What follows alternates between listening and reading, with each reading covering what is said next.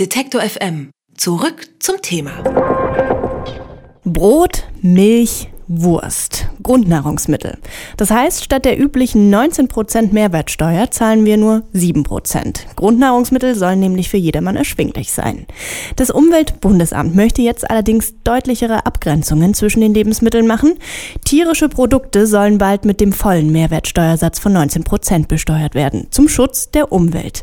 Im Gegenzug sollen pflanzliche Lebensmittel dann aber günstiger werden. Im Gespräch über diese Pläne bin ich jetzt mit Felix Pötschke vom Umweltbundesamt. Hallo, Herr Pötschke. Hallo, grüß Sie. Bereits im vergangenen Jahr haben Sie ja schon den Wunsch nach einer höheren Besteuerung geäußert. Bis jetzt ist allerdings noch nichts passiert. Woran hakt's denn? Naja, das sind immer etwas äh, langwierige Prozesse natürlich. Wir waren ja auch nicht die Einzigen, die das gefordert haben. Auch die äh, Experten im Landwirtschaftsministerium ähm, haben da schon ähm, die entsprechenden Ideen gehabt. Wie und wann das dann aufgegriffen wird, das ist dann immer ja nochmal eine andere Frage. Eine handelsübliche Packung Wurst, die kostet, sagen wir, 1,50 Euro. Bei 12 Prozent mehr Besteuerung kostet mich die Wurst nicht mal 20 Cent mehr. Wem hilft das? Also Vielleicht muss man ganz grundsätzlich sagen, dass natürlich ähm, diese Frage nach einer höheren Besteuerung hier nur ein kleiner Teil ist von den Ideen, die wir generell haben. Also uns geht es ja darum, äh, umweltschädliche Subventionen abzubauen. Ja, also die ganz großen Bereiche sind im Verkehrs- und im Energiebereich. Da reden wir von fast 50 Milliarden insgesamt, die da äh, umweltschädlich sozusagen ausgegeben werden.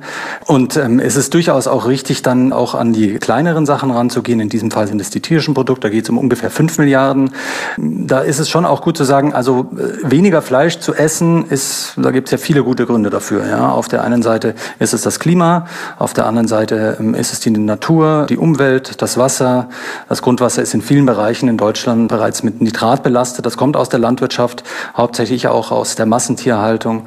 Und das ist ein Preissignal, das da gesetzt werden kann, insbesondere wenn auch diejenigen entsprechenden Lebensmittel, die äh, weniger klimaschädlich sind, dann auch günstiger günstiger werden.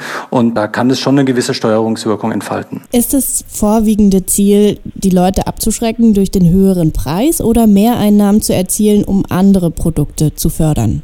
Naja, das Ergebnis wird äh, irgendwie eine Mischung sein. Ja? Also uns geht es darum, auch ein Bewusstsein zu schaffen dafür, was fürs Klima und für die Umwelt gut und äh, was vielleicht nicht so gut ist. Ja?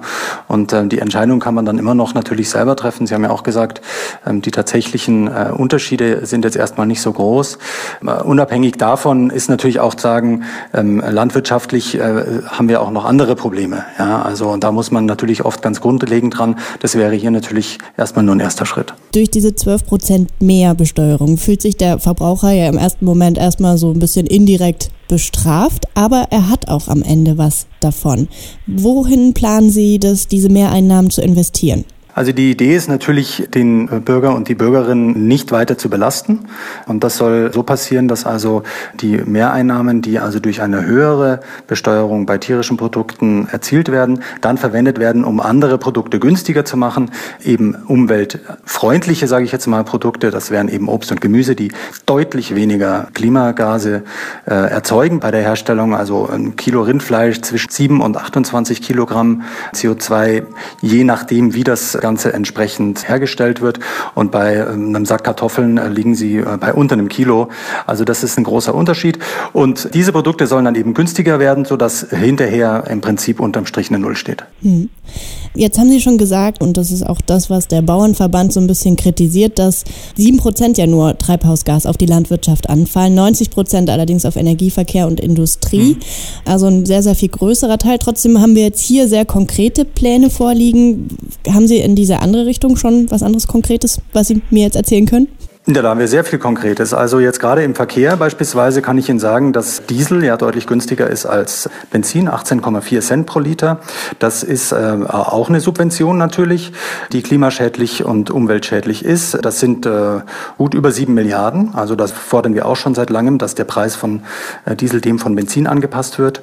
Dann zum Beispiel Kerosin ist äh, von der Energiesteuer befreit. Weitere sieben Milliarden sind das. Und jetzt bei Energie gibt es durchaus auch einiges, wo man anpacken kann. Viele Unternehmen sind von der äh, EEG-Umlage befreit. Ja, das gilt eigentlich äh, insbesondere für energieintensive Unternehmen, die im internationalen Wettbewerb stehen, gilt aber leider auch für viele Unternehmen, die nicht im internationalen Wettbewerb stehen, zum Beispiel auch für Braunkohleförderung interessanterweise, die hier noch zusätzlich, also dieses ja schon an sich klimaschädlich wird, noch zusätzlich dann gefördert, dadurch, dass sie für den Energieeinsatz weniger EEG-Umlage zahlen muss.